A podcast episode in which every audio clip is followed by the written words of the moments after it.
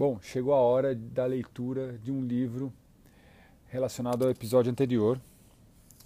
É, nesse episódio anterior, que eu conversei com a Marina, ela citou um livro que é O Jeito Harvard de Ser Feliz. Por acaso eu tenho ele aqui.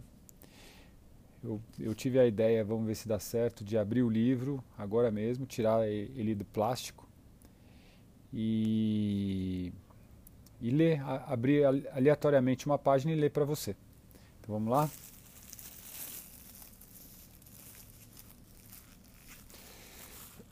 O jeito Harvard de ser feliz. Vou abrir aqui uma página aleatoriamente. Vamos ver se funciona isso.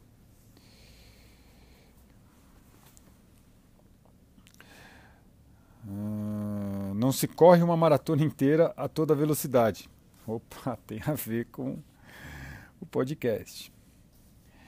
De pronto, algumas pessoas extremamente competitivas têm a dificuldade com essa ideia. Três anos atrás, trabalhei com um vice-presidente extremamente com uma vice-presidente extremamente ocupada que queria parar de trabalhar tanto e começar a correr maratonas.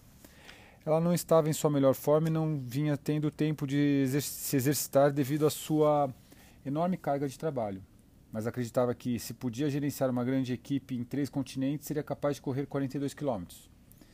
Não sou um corredor profissional, mas temi que sua ambição excessiva pudesse acabar sendo um problema. Dessa forma, mesmo sem ter sido solicitado, ofereci-lhe um conselho. Se você nunca correu uma maratona antes, talvez devesse começar aos poucos, com algumas voltas na pista de corrida e ir intensificando suas sessões a partir daí. Ela não gostou do conselho. Dar voltas na pista, ela retrucou. Você não está entendendo. Quero correr uma maratona em um mês. Preciso começar imediatamente a treinar corridas de longa distância. Ela comprou os tênis de corrida e os equipamentos mais avançados e começou a correr furiosamente todas as manhãs antes do trabalho. Ao final, ao final de duas semanas, ela estava exausta, sofrendo de dores nas canelas também, né? E frustrada por não ter conseguido correr mais que 8 quilômetros. Então ela desistiu, faltando 34 quilômetros para atingir sua meta. Recusando-se a começar com pequenos circuitos, ela deu um passo maior que as pernas e fracassou. E não se sentiu nada bem com isso.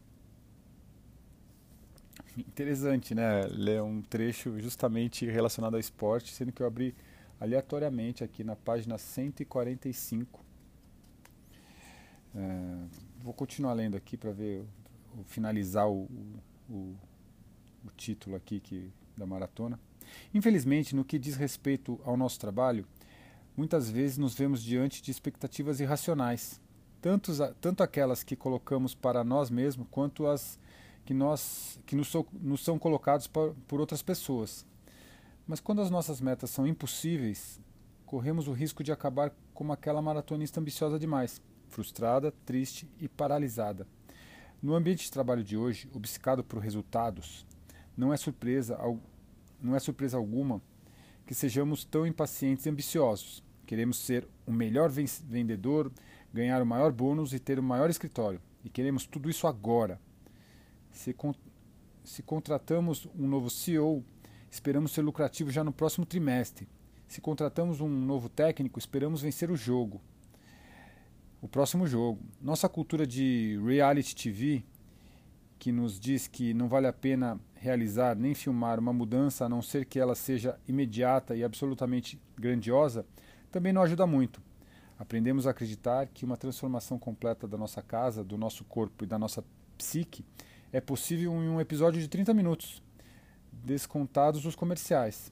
Mas no mundo real, essa mentalidade de tudo ou nada quase sempre é uma garantia de fracasso. Além disso, os sentimentos resultantes de tentativas frustradas e pressões esmagadoras se apoderam do nosso cérebro, acionando aquele ciclo odioso e insidioso de desamparo que nos distancia ainda mais das nossas metas. Não importa o que você pode ter ouvido de palestrantes motivacionais ou coaches. Tentar alcançar as estrelas é uma garantia de fracasso. Legal. Uh, vou salvar esse episódio aqui. Foi espontâneo. Acho que tem a ver muito com, com o que eu conversei com a Marina, com, com toda essa, essa nova é, trajetória que ela está tomando, até mesmo eu. Né? Esse podcast é novo, é um dos projetos. Achei bem interessante esse, esse pé no chão aqui que ele fala, né? De ter mais paciência e também seguir, ainda mais eu que trabalho com planificação, com periodização, seguir uma, uma periodização para dar certo. Né? Então é isso aí. Espero que você tenha gostado. Até a próxima.